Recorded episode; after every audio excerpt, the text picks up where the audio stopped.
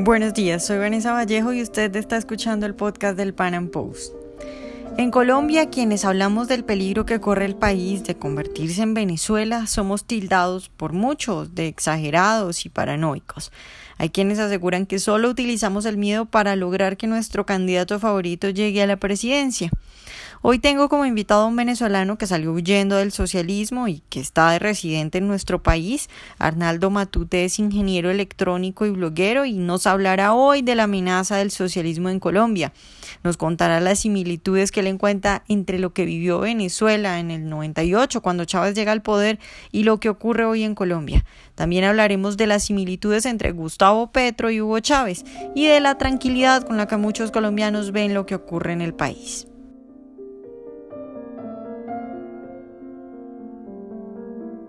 Arnaldo, buenos días y muchas gracias por estar hoy con nosotros. Buenos días, Vanessa. Encantado de conversar contigo nuevamente. Arnaldo, pues mi idea es que hoy analicemos un poco lo que está sucediendo en Colombia a la luz de, pues digamos, el conocimiento que tú tienes del proceso que vivió Venezuela y pues tú como venezolano viviendo en Colombia. Y quiero empezar preguntándote por cómo ves tú el clima. ¿Te parece que hay mucha gente tranquila con lo de Gustavo Petro encabezando las encuestas de intención de voto y que hay mucha gente de esa que dice que Colombia nunca va a ser como Venezuela? Mira, honestamente me preocupa la exagerada tranquilidad que, hay en la opinión pública colombiana con respecto a esto, porque mucha gente sin argumentar mucho te dice que Colombia no tiene manera de caer en las manos del socialismo. Eh, la verdad no sé por qué están tan seguros, porque lo cierto que no es que Colombia sí pueda caer en manos del socialismo, lo puede hacer cualquier país, cualquiera, porque allí está la historia demostrándolo. Eh, en el caso de Venezuela, como una constituyente inició todo y efectivamente el candidato Gustavo Petro, que es lo más parecido al régimen venezolano que, hay en la palestra colombiana, eh, es lo que quiere, eh, eh, es lo que, lo que está proponiendo que... Sí, que lo primero que hará es una constituyente. Que lo primero que hará el primer día, así como lo hizo Hugo Chávez en su momento, hacer una constituyente si al Congreso no le permite, ese Congreso que se eligió hace poco no le permite llevar adelante los cambios institucionales que él pretende. Eh, entonces allí, allí, allí fue que empezó. Mucha gente dice que el marco institucional de Colombia es mucho más fuerte el de Venezuela en el 98. Yo tengo mis dudas al respecto porque, bueno, es, la misma gente que, dice que, el marco institucional de Colombia es muy débil para atacar la corrupción y yo creo que tienen razón. Pero ¿cómo puede ser que sean fuertes para evitar que Colombia caiga en el socialismo? Es donde está la contradicción. ¿no? Eh, Venezuela también tenía un marco institucional más o menos fuerte. De hecho, recuerdo que, que, en el año 93 en Venezuela se destituyó un presidente. Se destituyó. O sea, el, marco institucional, el poder judicial, el poder legislativo destituyeron un presidente y eso en los últimos años en Colombia no ha pasado. Entonces, si el socialismo pudo combatir ese marco institucional que tenía Venezuela, que no era el mejor del mundo, pero que era más o menos comparable al de Colombia, entonces podrá hacerlo en Colombia de alguna manera. Mira, yo ni siquiera, quis, yo, como, como, como residente de Colombia, ni siquiera quiero saber si va a ser posible. Yo quiero evitarlo a toda costa y yo espero que el pueblo colombiano también quiera, evitarlo a toda costa. Arnaldo, ¿qué similitud ves tú entre lo que vivía Venezuela en el 98 cuando Hugo Chávez llega al poder y lo que está pasando en este momento en Colombia? Es decir, mucha gente, por ejemplo, ha escuchado que hablan eh, de la similitud de Caldera con Santos o con Petro, que hablan de, del hartazgo de la clase política tradicional. ¿Qué similitudes ves tú? Bueno, desde el punto de vista político veo similitudes porque el sistema político colombiano ya está, el sistema tradicional por supuesto está, está totalmente sin gasolina como, como lo estuvo el de Venezuela en su momento. Eh, partidos liberales y conservadores en este momento representan muy poco como pudieran representar Acción Democrática y en su momento. Lo que sí yo veo diferente es desde el punto de vista económico. Yo no veo en estos momentos una Colombia eh, tan débil como la Venezuela del 98. De hecho, Colombia tiene mucho que empeorar. Mucha gente dice que Colombia no puede estar peor. Eso es lo que yo escucho en la calle y cuando comienzo a hablar con gente me dicen que Colombia no puede estar peor. Yo les notifico al pueblo colombiano, Colombia sí puede estar peor y tiene mucho que empeorar porque eh, desde el punto de vista económico, es un país que ha venido creciendo, en este momento no es tan así, el crecimiento es un crecimiento tibio, un crecimiento muy bajo, que puede ser considerado no crecimiento, pero Colombia hasta hace pocos años crecía hasta el 7%. eh, Venezuela en el 98 tenía, venía de una crisis bancaria, venía un golpe de Estado, venía de la destitución de un presidente. Desde el punto de vista económico sí tenía una, una situación este, bastante peor a la de Colombia de hoy, pero pareciera que el, el problema económico en este momento no es de la, de, eh, de la preocupación del, del, colombiano promedio. Pareciera que, y eso lo ves tú también en los discursos, porque si, si uno se pone a analizar los discursos de los candidatos a la presidencia, el, el punto fundamental no es el, la situación económica del país. No, para nada, es que no ven la situación, no, no lo ves en la situación económica del país porque no tiene una inflación de dos dígitos como lo tenía Venezuela en el 98. Eh, eso, eso no lo tiene. De hecho, desde el punto de vista económico, yo sé que la situación de Colombia pudiera mejorar, pero también que pudiera empeorar muchísimo. Y eso parecía que no, no, no sobre todo la, la, más que todo la juventud colombiana, que es quien más me preocupa, no, no termina de ver. Colombia tiene muchísimo que empeorar y si nos vamos a poner a jugar con opciones media extrañas como las que se están presentando, vamos a ver que efectivamente hay mucho que empeorar y, y puede empeorar porque la verdad Colombia no es ni Suiza, como lo quieren hacer algunos, pero tampoco es Malawi. Colombia es Colombia y colombianamente puede llegar a una situación eh, verdaderamente preocupante más adelante si eh, comenzamos a hacer experimentos raros, por el simple hecho de eh, simplemente darle una contestación o darle una o hacerle pasar un mal rato a las oligarquías colombianas. Claro, Arnaldo, te pregunto, entre Petro y Chávez, ¿qué similitudes ves? Hablábamos ahora de, que la primera propuesta de Petro que podemos eh, asemejar a, lo que decía Chávez es su propuesta de constituyente, pero ¿qué, ¿qué más se te parecen estos dos personajes? Bueno, te voy a contestar al revés. Te voy a decir en qué cosas no se parece. Uno es civil, el otro es militar. Esas son las diferencias. ¿no? Ahora, similitudes encuentro muchas porque para nadie es un secreto que esos señores cuando eran menos conocidos en política, se la pasaban agarradas las manos del uno del otro.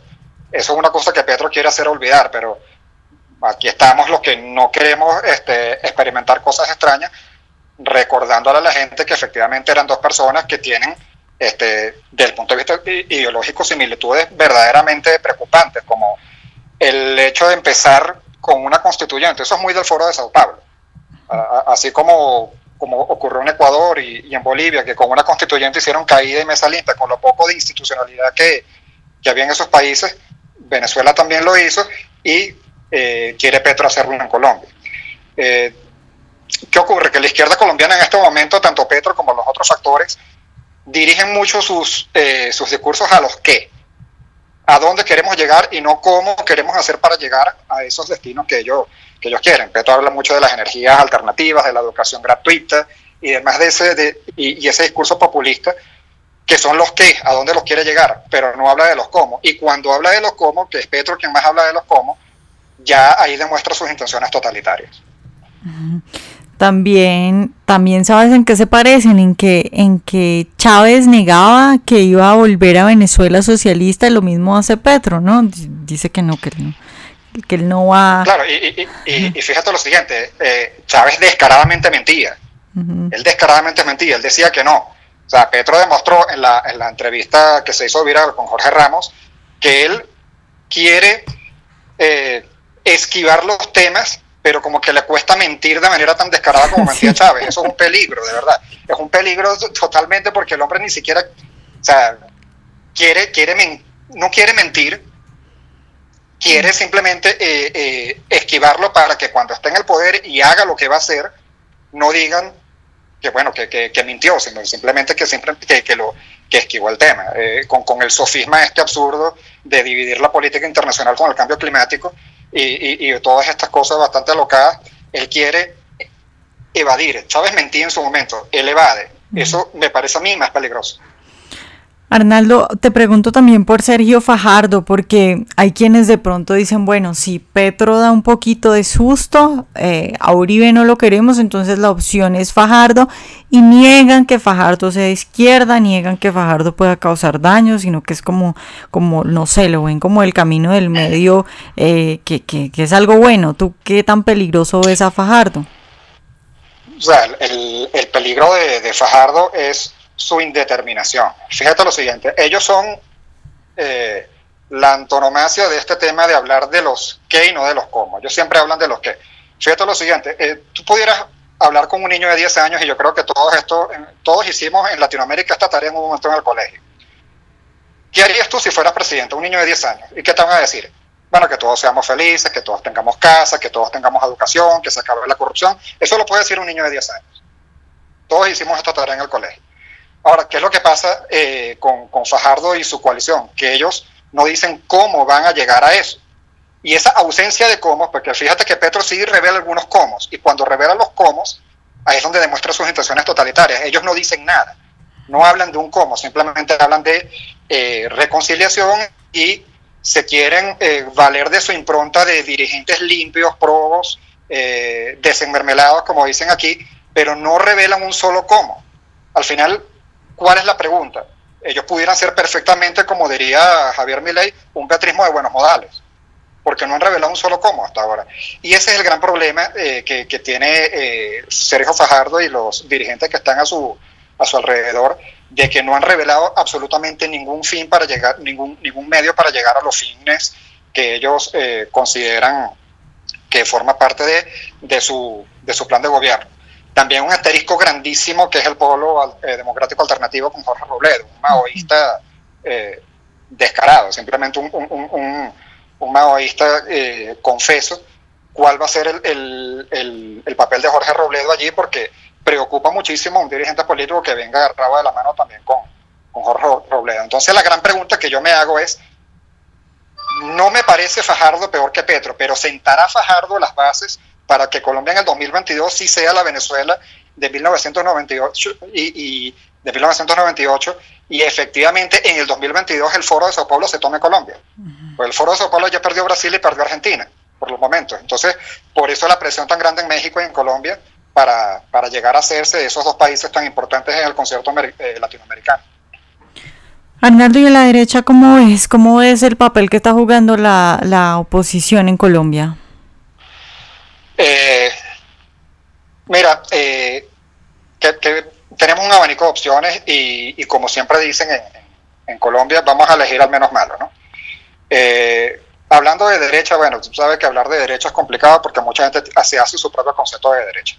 Este, para nadie es un secreto y bueno, estamos hablando aquí porque este, tanto tú como yo tenemos ideas políticas liberales y las ideas políticas que, pues, liberales de verdad, no liberales del partido, libertarias como le dicen en Estados Unidos. Y la verdad yo veo poco de ese, en, ese, en ese asunto. Este, porque hasta el mismo Iván Duque, si que podría ser la, la, opción menos preocupante de la que tenemos, también cae en ese vicio de hablar mucho de los que hay, no tanto de los cómo.